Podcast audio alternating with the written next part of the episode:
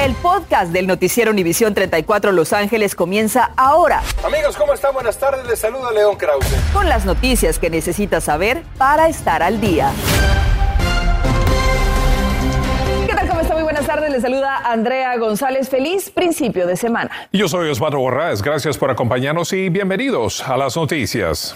Vamos a comenzar así, como le hemos venido informando, la posibilidad de que un swap meet de North Hollywood fuera cerrado no solo hubiera tenido consecuencias económicas para los vendedores, sino también para miles de residentes de esa zona. Y hoy Julio César Ortiz nos tiene más detalles de una lucha que se convirtió en victoria para toda una comunidad. Julio César, cuéntanos. Osvaldo y Andrea, muy buenas tardes. Hace apenas unos minutos acaba de iniciar la celebración entre vendedores y miembros de esta comunidad que lucharon para que este Swami no se cerrara. Pues es un Swami con raíces profundas de varias generaciones. Es un Swami de todos. Es un 4 de abril que se anticipaba que los locales iban a estar cerrados y los vendedores del Swami de North Hollywood desplazados.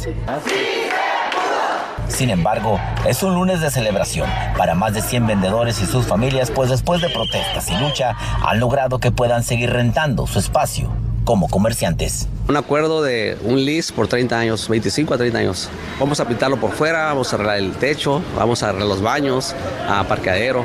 Va a ser completamente remodelado. Ganaron los vendedores y también la comunidad. Univisión 34 confirmó que de haberse cerrado el Swap Meet, más de 80 mil residentes del noroeste del Valle de San Fernando tendrían que buscar otra manera de adquirir productos que necesitan a bajo precio. Sepa Dios hasta dónde iríamos a tener que ir a comprar lo que necesitamos. Al centro de Los Ángeles o alguna tienda más grande, pero pues en las tiendas más grandes a veces no pueden no comprar porque está recarísimo todo. De acuerdo al censo del 2020, el 46% de los residentes de North Hollywood es hispano y dos de cada diez residentes se identificó como no ciudadano y de bajos recursos, factores que este SWAT contribuye para su bienestar. La raza ya ves que trae artículos viejitos, que un cargador o que uh, muchas cosas viejas, hasta grabadoras de cassette o de CD todavía, y todavía trato de encontrárselas aquí. Cada pasillo tiene un poquito de todo. Lo que se busca se encuentra en el Swami de North Hollywood, especialmente para las personas de bajos recursos. Aquí hay sistemas de tradición para pagar por los productos. Hey, José, este, me gusta esta bota traigo tanto, te doy eso y, y, me la llevo. Claro que sí, llévatela, después me pagas. Es que aquí los vendedores han visto a hijos convertirse en padres y madres convertirse en abuelas. Es una familia entre ellos, más de 50 servicios y miles de productos en el mismo lugar que se venden y se compran compartiendo una tradición y cultura, una tradición, una tradición y cultura, Andrea y Osvaldo, que definitivamente va a continuar por los próximos 25 a 30 años gracias a este acuerdo. Enhorabuena por estos vendedores. Gracias, Julio. Por su parte, los trabajadores de supermercados continúan en su lucha y la negociación por un contrato laboral justo y con las mejoras salariales también. Han realizado varias movilizaciones para poner presión a los dueños de las tiendas y exigir un aumento de 5 dólares a lo largo de tres años. Estos trabajadores esenciales incluso ya dieron su aprobación de una huelga en caso de que paren las pláticas con Ralphs, Albertsons, Vons y también Pavilions. Escalofriantes detalles arrojó la investigación sobre la muerte de dos amigas que fueron abandonadas en noviembre del año pasado afuera de dos hospitales. Ya se declaró como homicidio las muertes de Hilda Marcela Cabrales Arzola y su amiga Christy Giles. El informe del médico forense dice que encontraron en su sangre una combinación, escuche esto, del letal de cocaína, fentanilo y hasta el anestético ketamina, que es utilizado por veterinarios. David Pierce, de 37 años, fue arrestado bajo sospecha de asesinato y como cómplices también Michael Ansbach, de 40 y Brent Osborne, de 42 años.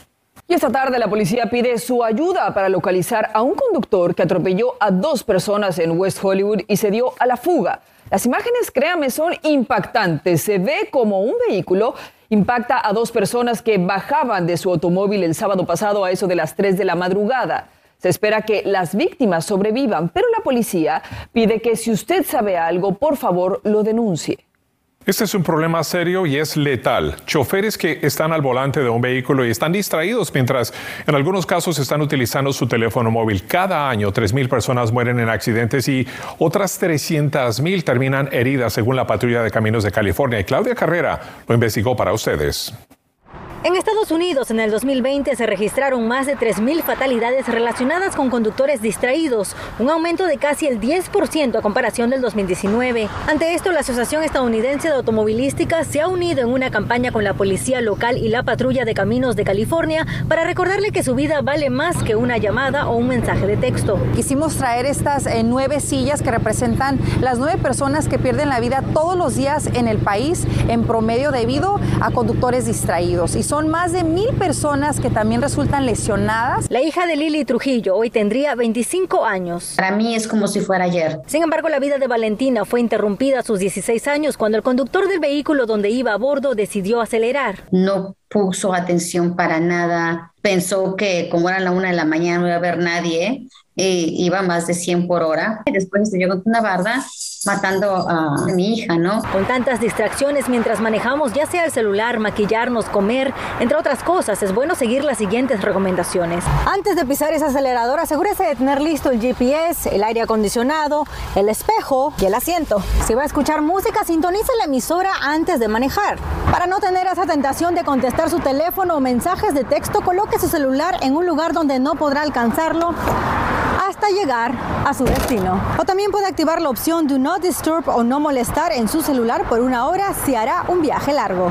Y si viaja con acompañantes, trate de mantener la conversación ligera. Si se trata de una emergencia, salga de la autopista, estaciones en un lugar seguro para contestar esa llamada o mensaje de texto. Recuerde que su vida es mucho más importante que este aparato. Yo soy Claudia Carrera desde Encino. Con esto vuelvo con ustedes al estudio. Gracias, Claudia. Si se trató de una amenaza real en la Academia Aeroespacial de Palmdale. Se había informado que se estaba realizando un simulacro de amenaza de una bomba y se pidió al alguacil que notificara a la comunidad que no entrara en pánico. Pero luego de una mayor investigación se determinó que se había hecho una amenaza real hacia la escuela. Los agentes siguen investigando cuáles son las condiciones de seguridad y nosotros, por supuesto, los mantendremos informados. Escuche esto, gran tensión y fuerte presencia policíaca se vivió hoy por la mañana en una escuela de Long Beach tras reportes de lo que parecía un tiroteo. Los oficiales llegaron a la preparatoria Long Beach en la calle 10 para investigar, pero más tarde se dijo que la escuela y la comunidad estaban seguras que los sonidos que parecían disparos eran por juegos pirotécnicos, aunque no se aclaró a qué se debían. Esta tarde la policía de Los Ángeles investiga si se trató de fentanilo, la sustancia que causó la muerte de un hombre de 28 años y la hospitalización de otros dos aparentemente.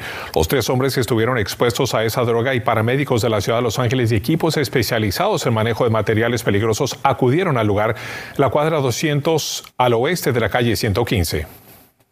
Y algunas de las ciudades que tradicionalmente han sido calificadas como tranquilas para vivir y trabajar están ahora en la lista de los lugares menos seguros en el sur de California. Cecilia Bográn está en Santa Mónica para contarnos qué revelan los datos. La compañía de seguridad Safewise publicó su reporte de ciudades con más crimen en California y Santa Mónica resultó ser una de las ciudades menos seguras en el número 224 de un total de 230. Esto es su índice de crímenes violentos y robos.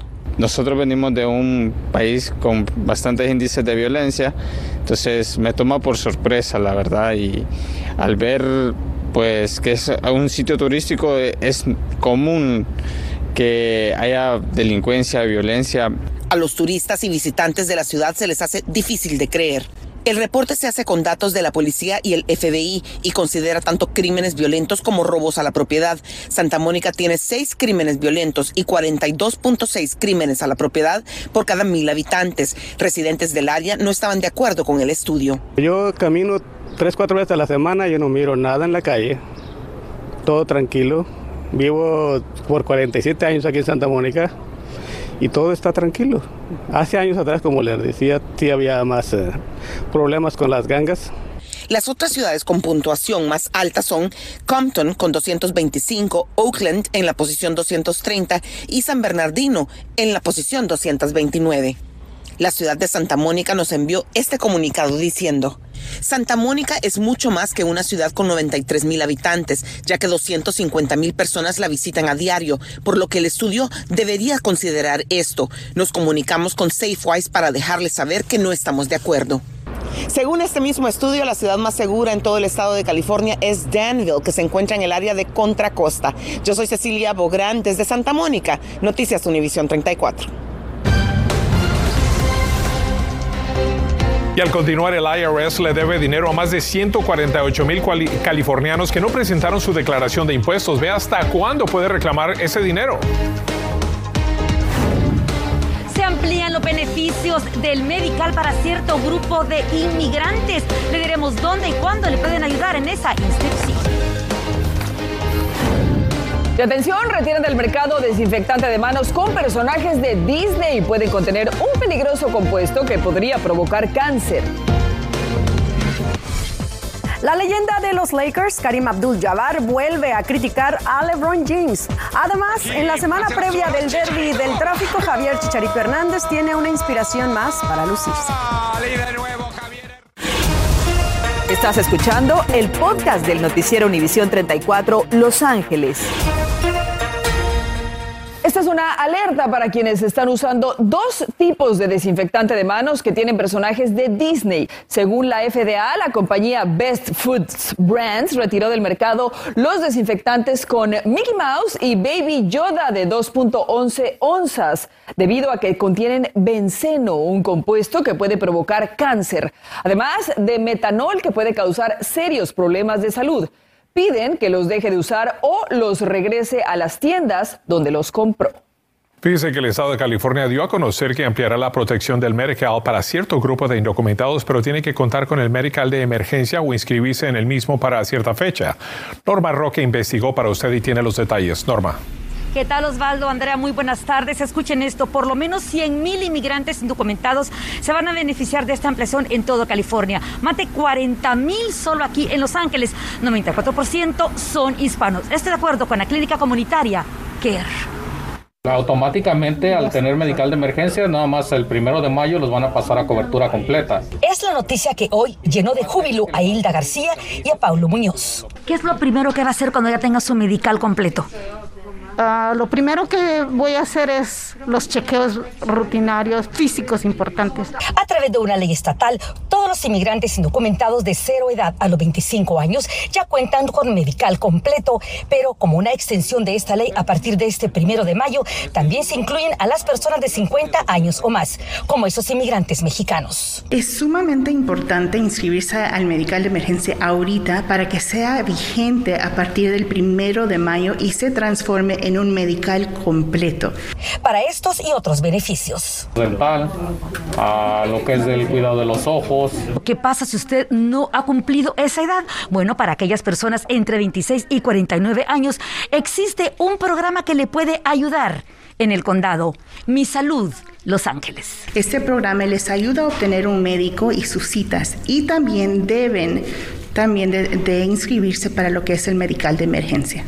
Por lo la clínica comunitaria CARE va a realizar este sábado 9 de abril a partir de las 8 y 30 de la mañana un taller de inscripción para ayudarle con ambos programas en su clínica en el 3255 Wilshire Boulevard en Los Ángeles. Lo único que necesita, señala Noticias Univisión 34 Ana Grande, portavoz de la clínica, es una forma de identificación de California o de su país de origen, su dirección y un comprobante de pago o ingreso. Los Muñoz lo invitan. Aprovechemos este beneficio que nos está dando ahorita el, el Estado. En Los Ángeles en vivo, soy Norma Roque, regresamos a los estudios. Gracias a Norma Roque por esa valiosa información. Fíjese que el IRS tiene dinero de más de 148 mil contribuyentes en California, equivalente a 140 millones de dólares que no fue reclamado en 2018. En promedio son unos 776 dólares, pero para recibir esos fondos los contribuyentes tienen solo hasta el 18 de abril para presentar la declaración de impuestos correspondiente a 2018. Si no lo hacen para esa fecha, van a perder el derecho de recibir el reembolso de ese año.